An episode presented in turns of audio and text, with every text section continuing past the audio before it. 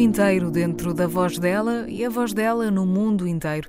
Dos Reagan aos Classic 97, do gospel ao jazz, da banda de Rodrigo Leão aos tributos a Nina Simone, ela inventa-se e reinventa novas maneiras de chegar até nós e até a si mesma. Selma Wamus é uma força da natureza que canta com a alma e com todas as cores do universo.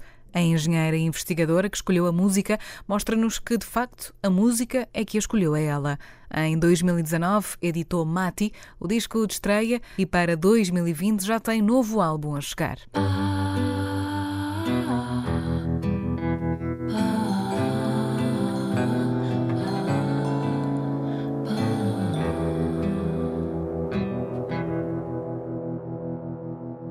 O amor é sofredor é benigno. O amor não é invejoso. O amor não trata com leviandade e não se ensoberbece. Não se porta com indecência, não busca os seus interesses, não se irrita, não suspeita mal. Não folga com injustiça, mas folga com a vontade. Tudo sofre, tudo crê, tudo espera e tudo suporta. Agora, pois, permanecem a fé, a esperança e o amor. Estas três mas a maior destas é o amor.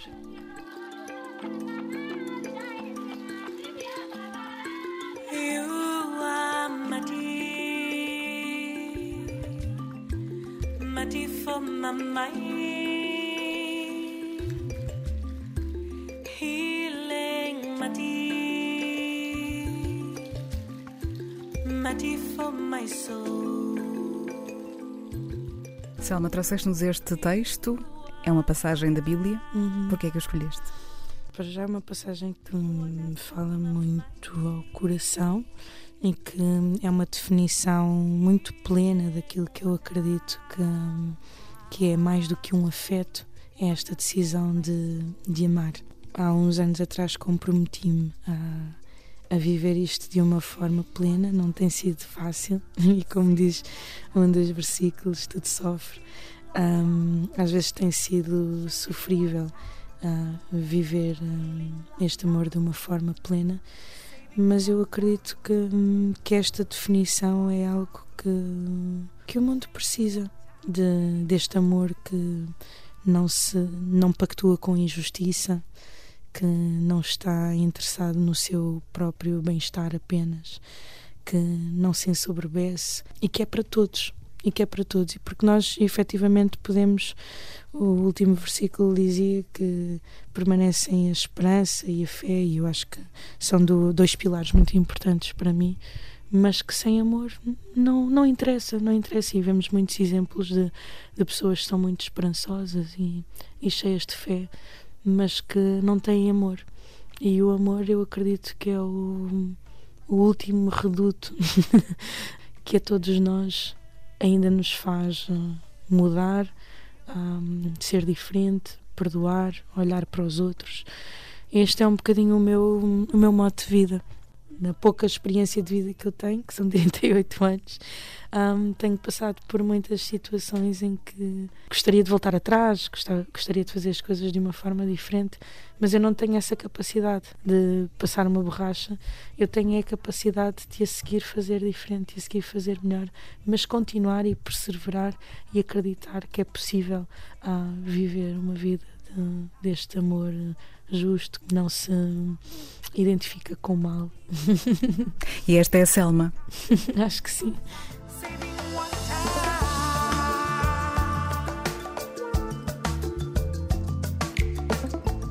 Bem-vinda ao Fémina, Selma Amus. É um prazer enorme ter-te aqui.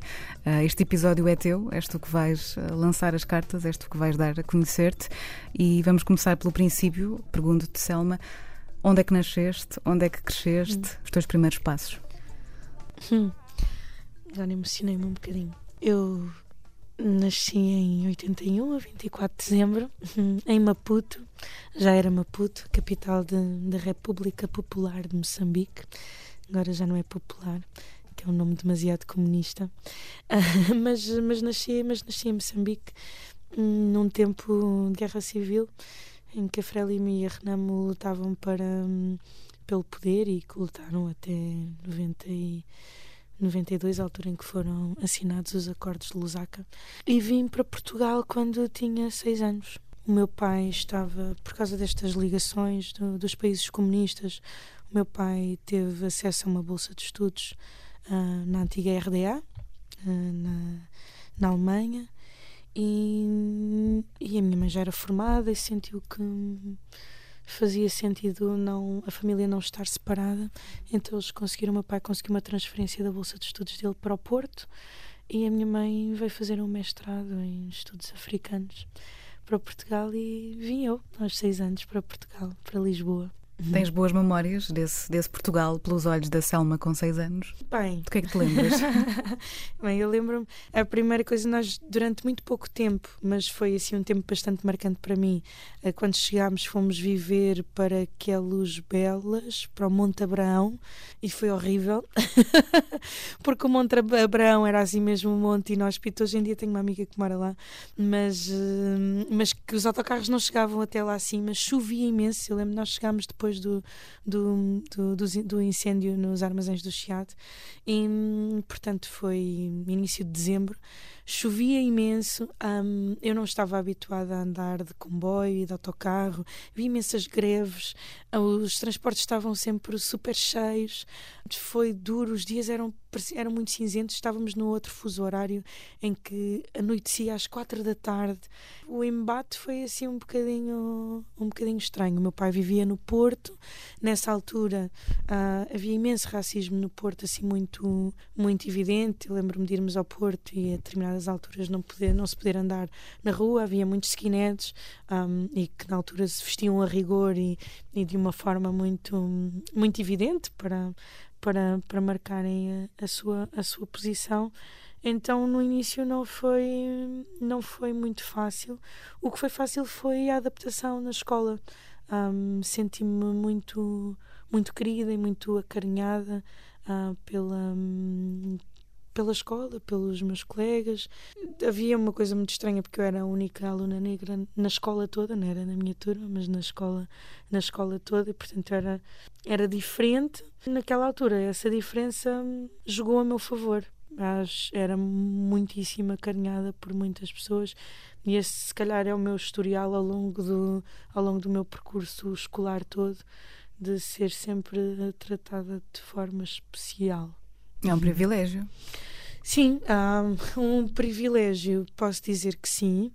No entanto, foi muito rápido para mim perceber que é possível ser bem tratado por pessoas que não estão bem resolvidas no que diz respeito a estas questões dos preconceitos. Ai, tu és, hum, tu és diferente dos outros pretos. Ai, tenho muito medo dos outros pretos. Quando se aproximam de mim, eu acho logo que vou ser assaltada, mas eu, quando estou perto de ti, sinto-me muito bem. Ai, tu cheiras tão bem em comparação aos outros pretos. Um, uma vez, uma vez chegou uma, uma, uma, senhora, uma senhora, eu estava numa paragem de autocarro com a minha mãe e o meu irmão, que era bebê, e ela chega-se assim perto de nós e faz assim. Ai, oh minha senhora, muito bem. Assim é que todas as pessoas de cor deveriam ser a tomarem banhinho e a porem desodorizante e perfuminho. Muitos parabéns. E a senhora achava que estava a fazer um, um enorme, hum, sim, um enorme elogio. elogio. É? E, e, a tua mãe, como é que ficou? A minha mãe, pronto, ela, a minha mãe é uma pessoa contida, mas passou-se um bocadinho da marmita e deu, deu um grande responsa à senhora. Mas aquilo estas coisas eram muito estranhas, eram, eram super estranhas para nós. Outra coisa que era, que era muito estranha, eu em Moçambique, às vezes, às vezes alguns amigos me perguntam: Ah, como é que é? Tipo, digo preto, digo de cor, digo, digo negro, digo, digo o quê? E eu fico assim a pensar: bem, eu tenho duas filhas que, que pai é branco, mãe é negra nós não falamos muito sobre o que é que elas são. são. Eu acho que elas nunca ouviram a expressão mulatas sequer, pelo menos da minha boca. E eu lembro-me de uma das coisas que, que eu achei muito estranho quando era, quando era miúda. Foi a primeira vez que eu ouvi alguém a dizer: Olha aquele preto. Eu nunca tinha ouvido isso em Moçambique. Nunca, nunca. E tipo, pronto. Um, e, e, não era que fosse, não é que fosse uma coisa que me ofendesse, mas para mim era muito é estranho, estranho, ter sim. que colocar uma um rótulo na, nas pessoas, até porque em Moçambique a, a, sociedade é muito multicultural. A primeira vez que eu ouvi alguém chamar alguém de preto foi, foi, foi aqui, pai, com seis ou sete anos. E isso foi, isso, isso foi estranho. Selma, eh, eu li numa, numa entrevista que deste há uns tempos em que falavas sobre a tua chegada a Portugal e falavas também sobre o facto de uh, teres convencido os teus pais a cá ficares já uns anos mais tarde. Disseste isso precisamente, que os convenceste. Eras uma mulher de convicções uh, fortes, ou na altura uma, uma rapariga de, hum. de convicções fortes. Percebeste isto sobre ti própria só uh, há uns anos, só com a, a, relativa distância e só olhando para trás e percebendo a adolescente que eras, ou percebias na altura que de facto tinhas muita força e que Não. conseguirias fazer aquilo que querias? Eu lembro para aí de um, uns 10 anos atrás, numa festa uh, de um amigo, uh, havia, era assim, tipo. Um, uma festa que havia, havia assim uns quizzes e, e, e um dos meus amigos tinha que me descrever. E ele descreve assim com uma série de elogios e depois termina tipo, pois, mas a Selma é muito teimosa. E eu fiquei ofendidíssima com aquilo. E eu, teimosa? Estás a gozar? E ele assim, opá, pois tu quando, quando te convences de uma coisa, tipo, ninguém te convence do contrário. E eu pensei, oh Léo, tipo, fogo, que disparate, eu tenho tão bom feitio. Tipo, disseste tantas coisas fixes e agora dizes que eu sou teimosa. E, e na verdade acho que esta força é um bocadinho mais teimosia do que, do que outra coisa. E hoje reconheço e, e entendo aquilo que ele, que ele me estava a dizer e acho que é algo que eu só tenho descoberto se calhar nos últimos cinco anos. Mas não é um um, defeito de todo, nem foi para ti, não é? Não, não, mas eu, mas eu não via isso como uh, um exercício de, de, força, um braço de ferro que estivesse a fazer com quem quer que fosse. Mas os meus pais nunca tiveram como objetivo ser imigrantes cá. Eles queriam formar-se e depois voltar para o seu país. E até, inclusive, demoraram algum tempo a fazer esse regresso, porque entretanto a minha mãe engravidou e teve o meu irmão e resolveu ficar cá mais uma temporada. Mas quando eles regressam a Moçambique, foi em 97, era suposto eu regressar com eles. E eu volto para Moçambique com eles e fico a pensar. Ah, pois, eu sinto que me adapto, mas eu não me identifico com estas pessoas. E é, uma, e é uma idade, 13, 14 anos, é uma idade em que os amigos são a coisa mais importante do mundo e em que a nossa identidade está a afirmar-se, em que os pais já são fixos, mas não são a coisa mais importante do mundo. E eu convenci-me primeiro de que aquilo não ia resultar, que eu ia ser infeliz a, a, a fazer a escolaridade ali. Gostava, mas uh, havia imensas discrepâncias um, sociais eu tanto lidava com pessoas que tinham muito dinheiro como com pessoas que não tinham, não dinheiro nenhum e aquilo na altura mexia, mexia muito comigo. E eu disse: Olha, mãe, pai, temos algumas pessoas conhecidas em Portugal e eu gostava muito de poder voltar, de poder regressar, de fazer pelo menos o secundário em Portugal até o décimo segundo e depois eu logo vejo o que é que eu vou fazer se venho para a universidade aqui, eu já na altura tinha assim um bocado a perspectiva que queria estudar planeamento urbano. Um, eu quero voltar para Moçambique e quero viver em Moçambique, mas agora não consigo. E eu tinha uma madrinha que, que se ofereceu para ficar comigo e pronto, a coisa estava mais ou menos. A minha mãe, pronto, um bocado receosa, mas a coisa estava mais ou menos certa. Só que o que aconteceu foi que essa essa madrinha, pronto, não, infelizmente não estava na, na plenitude das suas faculdades nessa altura e não conseguiu ficar comigo. Não é bem que eu tenha sido abandonada, mas uh, eu fiquei um bocadinho à minha responsabilidade quando tinha 14 anos. Ah, ah, ah,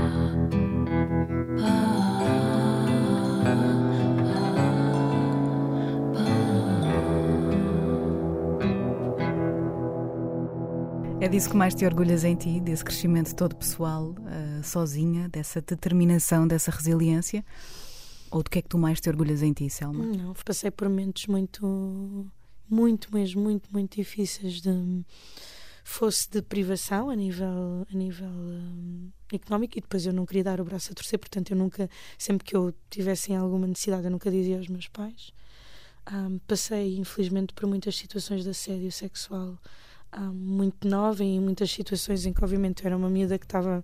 Um, estava sozinha e portanto bastava qualquer pessoa saber que eu que eu estava sozinha para tentar um, aproveitar-se disso e, e, isso aconteceu com com pessoas bastante relevantes no, no, no, no meu percurso e foi isso foi mesmo muito foi mesmo muito doloroso e para os meus pais era muito difícil estar longe e não, e não poderem fazer nada. E as coisas não eram como hoje, que a pessoa vai para a internet queixar-se e que, e, que tudo, e que tudo acontece. Não, aconteceu-me em situações mesmo muito difíceis de, de, de, de, me lembrar de uma situação em que eu fiz um pedido de bolsa e que para, para estar aí já na faculdade. E, e que fiquei numa situação muito, muito, muito delicada mas que felizmente não aconteceu nada, mas obviamente tudo foi muito traumático. Uh, quando, e, e, estas coisas normalmente acontecem em, em ambientes em que a pessoa sente que está protegida ou sente que está com pessoas em quem pode confiar e de repente uh, há um sentimento de culpa, parece que a pessoa fez alguma coisa. E eu, na altura, lembro-me de pensar: tipo, eu nem sequer visto mini saias, como se isso fosse. Pronto. Mas uh, pensava: eu não fiz nada, o que é que, o que, é que se passa para, para estar a passar assim por esta um, ou outra situação? E, portanto, durante muito tempo, para mim, não era, não era nada um período do qual eu me orgulhasse, era um período de, de muita. Medo também? Sim, de, de medo, de receios, sempre de me ultrapassar e de não ficar presa a estes, a estes episódios. Passei fome um, e, e, passei sempre por muitas situações menos boas. A única coisa da qual eu me posso orgulhar, de facto, é das minhas filhas. é de ser mãe. E isso de, de ser mãe era algo que, que querias? Um, ou hum. foste descobrindo ao longo do tempo? Sempre fez parte da tua condição de mulher? Não, Olha, eu nunca fui. Há aquelas pessoas que são muito. sei lá, vem um bebê, tipo. Ai, tão fofinho. Uh, ou então que vem uma criança e são. Aliás, o meu marido é tipo. é um magneto para todas as crianças e mais algumas. Eu não sou. Eu, eu gosto de miúdos, gosto mesmo de miúdos, mas, mas eu não sou aquela pessoa que vai correr para os bebês. E, tipo, tenho outro para o qual eu sinto esse magnetismo, mas eu não, não, não sou essa pessoa. Não, não amo os meus sobrinhos todos e, e tenho muito carinho e gosto muito de fazer programas com miúdos e assim, uhum. mas não é aquela. Nunca, nunca tive aquela coisa de. Ah, bebês no entanto, no entanto, sempre soube que sempre soube que queria ser mãe. Eu fui filha única até aos 13 anos, até aos 12. Uhum. 12, 12 meu irmão nasceu quando eu tinha 13 anos, quase 13 anos. E, e, e eu senti-me muito sozinha quando era, uhum. quando era miúda e queria muito ter irmãos. Eu sonhava que ia ter irmãos mais, mais velhos, os meus, os meus pais iam adotar imensas, imensas crianças. E eu, eu disse a mim mesma: bem, um dia em que eu seja mãe, pá, vou ter muitos filhos. Bom, só tenho duas, mas, mas pode ser que isso, pode ser que isso uh, aconteça. Agora, a opção de ser mãe, a minha primeira filha foi muitíssimo desejada. A minha segunda filha uh, veio assim num período muito tumultuoso e muito difícil, mesmo, mesmo, mesmo muito difícil, em que teria sido muito fácil não tê-la. E eu tomei a decisão de a ter. Acho que foi a melhor decisão da minha vida. Eu lembro-me na altura que as minhas orações eram: olha, Deus, que ela possa ser uma miúda forte e firme e, e sábia que eu tinha que eu tinha muito receio. E, Tinhas receio que ela não fosse confiante? Sim, porque foi, foi uma gravidez mesmo muito difícil, foi, muito, foi uma gravidez muito triste para mim e eu tinha receio que isso de alguma forma um, afetasse, afetasse de alguma maneira. Sim. Uhum. Mas, uh, mas eu gosto mesmo muito de ser mãe. Acho que sou uma boa mãe. Pelo, pelo percurso, perdi um bebê no, numa situação de aborto e isso foi muito difícil. Considero-me sempre uma mãe de, de, três, de três filhos, que um, que um partiu mais cedo, mas eh, bom, almejo ainda ter mais filhos. Claro Muito embora sim. não seja, não é, mas, não, mas não é, mas não é fácil com e aqui para falar um bocado mais do, do, do lado do lado feminino. Tive esta conversa com muitas amigas e colegas de, de trabalho, uh, cantoras, né? Um, sobre a dificuldade que é uh, fazer esta carreira que é dura de ser artista, mas de ser artista no, no feminino. E, e, sendo mãe também, não é? Sendo mãe, sim, sim. Eu lembro-me de falar com uma amiga e lhe dizer: pá, tu tens capacidade financeira, olha a Erika Badu, leva a criançada toda um, em turnê e sempre, e nunca abdicou de, de ter filhos. E, e, é, muito, é muito difícil porque há, há culpa, as pessoas não, não compreendem. Então, mas como é que tu és capaz de ir uh, para os concertos se tens um bebê? Como é que tu fazes? Eu lembro-me que a Emma, eu estava eu estava grávida de oito meses e estava a fazer a última turnê de Reagan do L'Art Brut e já não podia viajar de avião, então tive que ir para a França de comboio. Um, e lá fui eu de comboio com a minha barriguita, não sei o quê. Um, Faziam-se apostas de se, se, ela iria nascer em palco.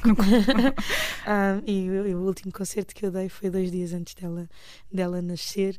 Mas eu sempre tive esta forte convicção de que, e as minhas filhas deram-me imensa força, por isso elas também são um bocado de fonte de orgulho. Que quando eu, eu estudei engenharia, trabalhei enquanto engenheira, e quando eu, quando eu fui mãe, eu decidi, tipo, não, eu não, não consigo fazer tudo, eu tenho que decidir o que é que eu quero fazer e eu acho que eu quero ser cantora.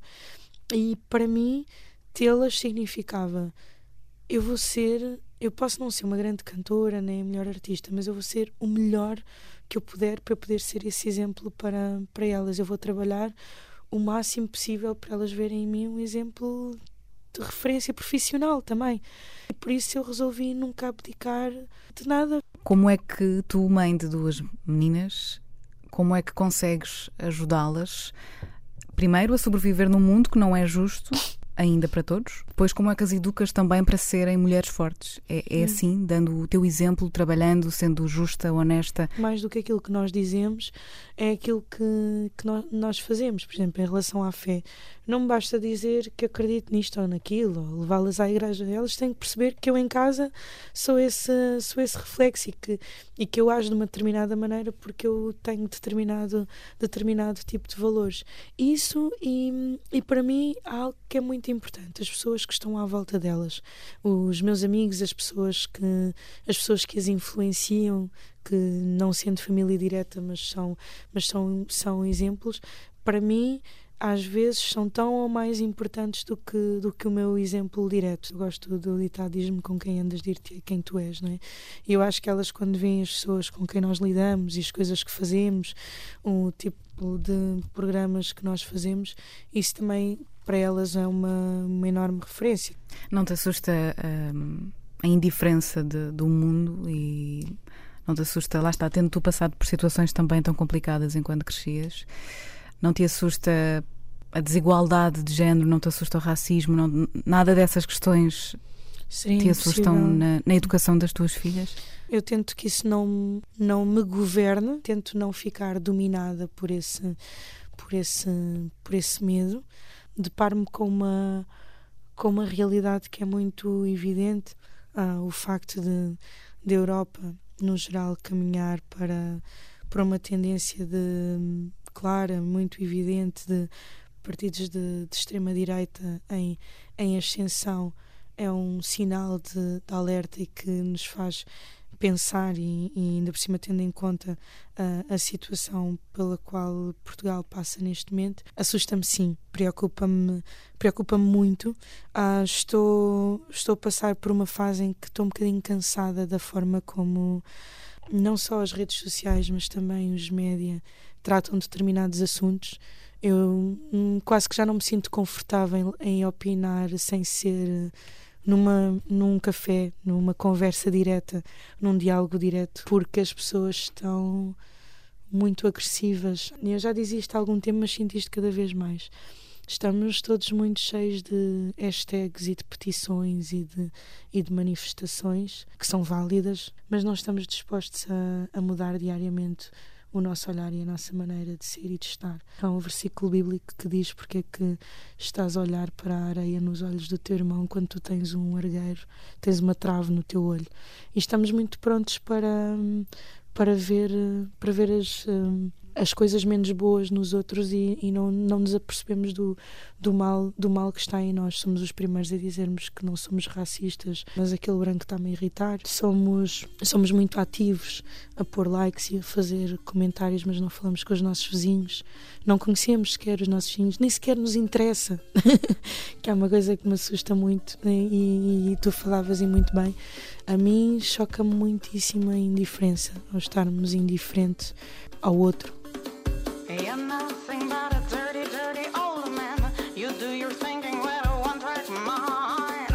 And keep talking about a heaven's glory, but on your face is a different story. Clean up your rap, your story's getting dusty. Wash out your mouth, your lies are getting rusty. I can't believe nothing you say,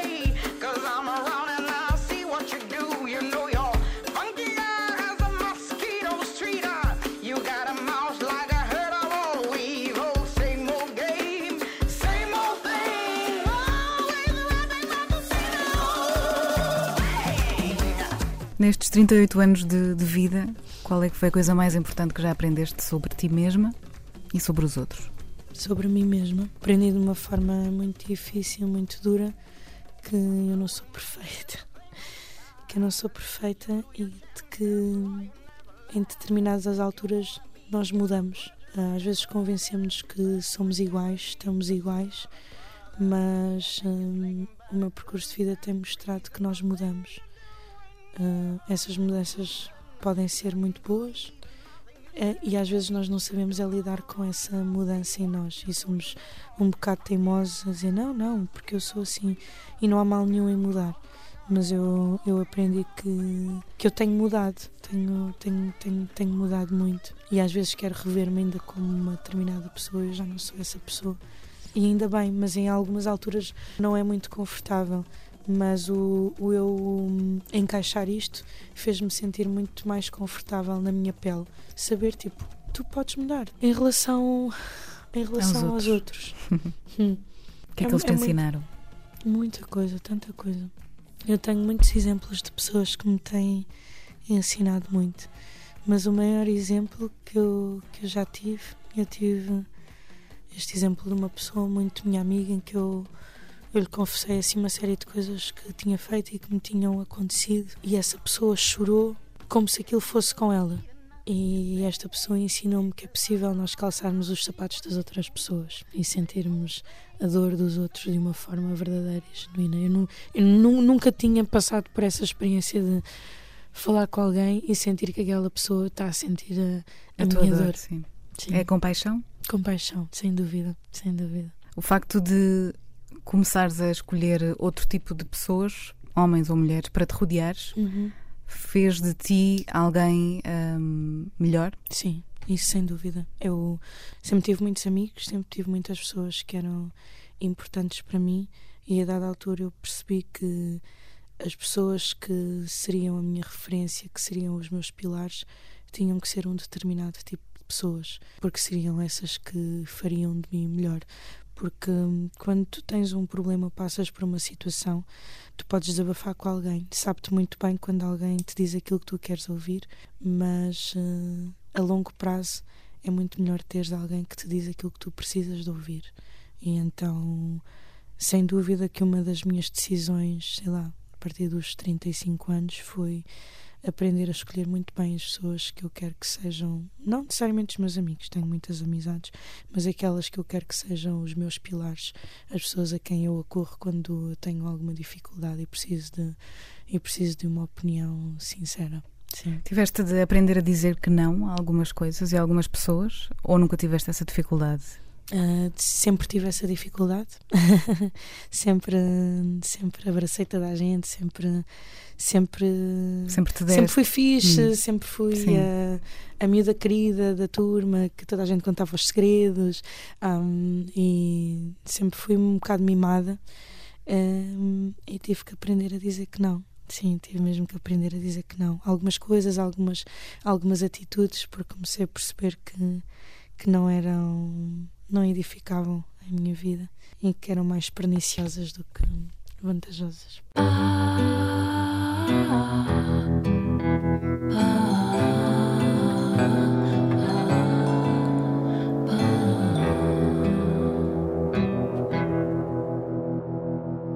Selma, vou pedir-te que escolhas um livro e um disco que tenham marcado a tua vida ou que te estejam a marcar neste momento de alguma maneira.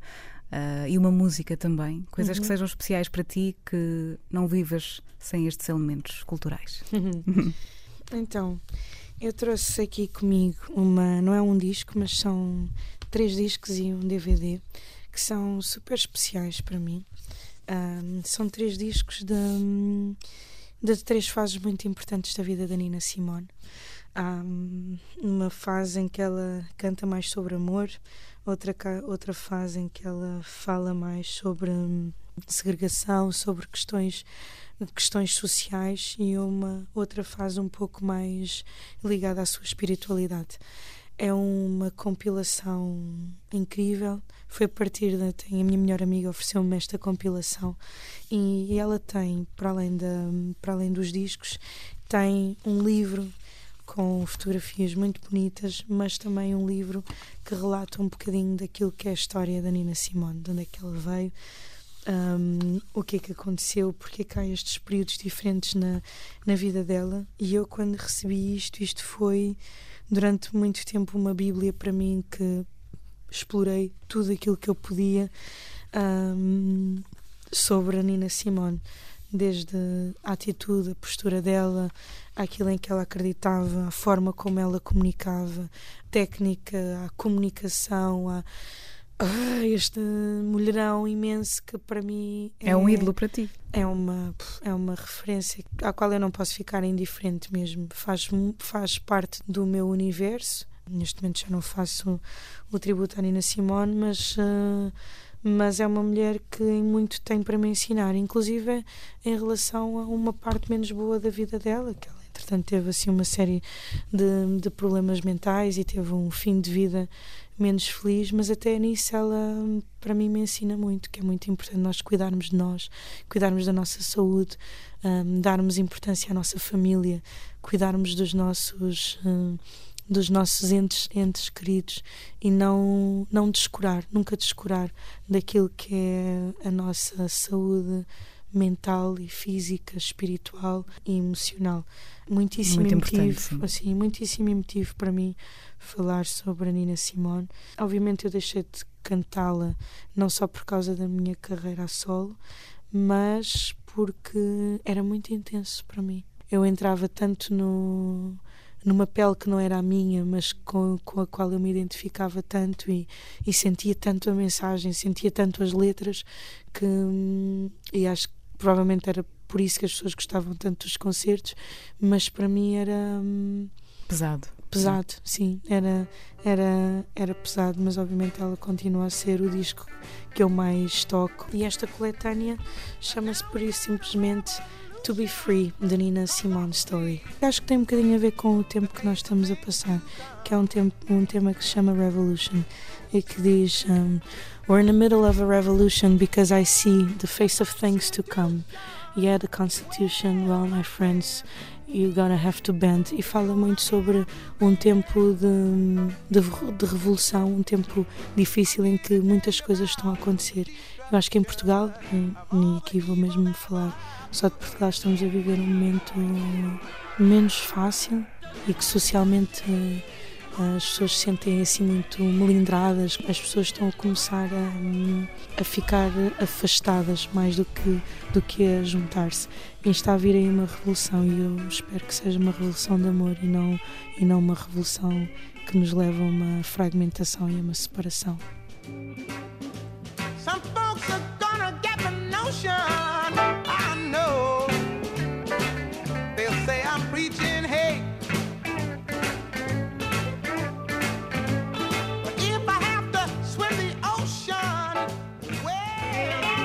Se me perguntassem na rua quem era a Selma Lamus, o que é que eu respondia? Oh, a Selma Lamus é uma miúda. Eu sinto-me assim uma, eu sinto assim uma, uma criança alegre, feliz e muito e muito sonhadora. Tenho, obviamente, muita fé, mas é uma fé que se manifesta muito por, por uma alegria constante de acreditar que as coisas podem mudar todos os dias, a cada, a cada passo, a cada momento é possível, é possível haver mudança. Então acho que eu sou, sou uma boa sonhadora. acredito, acredito sempre. Yeah.